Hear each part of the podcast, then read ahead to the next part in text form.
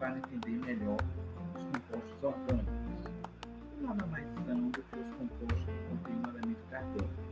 Eu sou o professor Celso Almeida, serei o professor de vocês da disciplina Química Geral Orgânica desse semestre. Bom, vamos começar com uma coisa bem básica, que são os orbitais atômicos. Os orbitais atômicos, eles são a região de máxima probabilidade de se encontrar um elétron mas é importante salientar que quanto mais perto esse orbital atômico estiver do núcleo, mais baixa será a sua energia.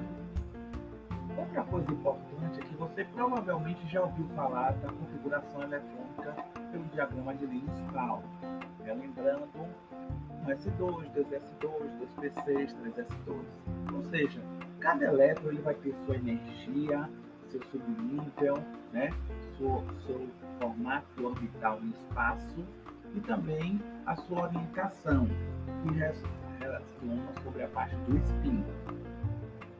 Bom, mas para que você preencha os elétrons nos orbitais, eles precisam de três regras básicas. A primeira delas é que um elétron entra no orbital disponível sempre com energia mais baixa. Né? A segunda é que um orbital não comporta mais do que dois elétrons. Lembrando que eles têm que ter spins opostos, ou seja, mais meio e menos meio. E a terceira é que um elétron ocupará um orbital vazio antes de emparelhar-se com um outro elétron em um orbital com a mesma energia. Isso porque os elétrons eles têm a energia, ah, ou seja, são cargas negativas e existe força na parte de repulsão. Bom, ainda de acordo com a configuração eletrônica lá de Pauling, então a gente vai ter na camada interna os elétrons internos e na camada mais externa os elétrons que são chamados de elétrons da camada de valência. Mas os elétrons respeitam ah, uma regra chamada de regra do octeto, em que um átomo vai doar, aceitar ou compartilhar elétrons para preencher essa sua camada de valência e para que ele fique mais estável com oito elétrons normalmente. Então, qual a ideia disso? Você vai saber basicamente que tipo de ligação química o átomo vai fazer, né? porque você vai ter uma ideia de quantos elétrons ele vai ter na camada de valência. Consequentemente, se ele doar esses elétrons da camada de valência, o que vai acontecer? Ele vai doar as cargas negativas, ele vai se tornar um cátion, que é o íon positivo.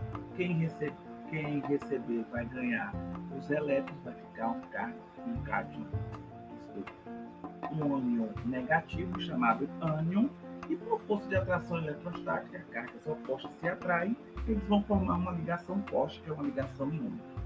Mas os elétrons, além de ser doados ou recebidos, eles podem ser compartilhados. Nesse caso, a ligação é chamada ligação covalente. E ela pode ser uma ligação covalente polar ou apolar.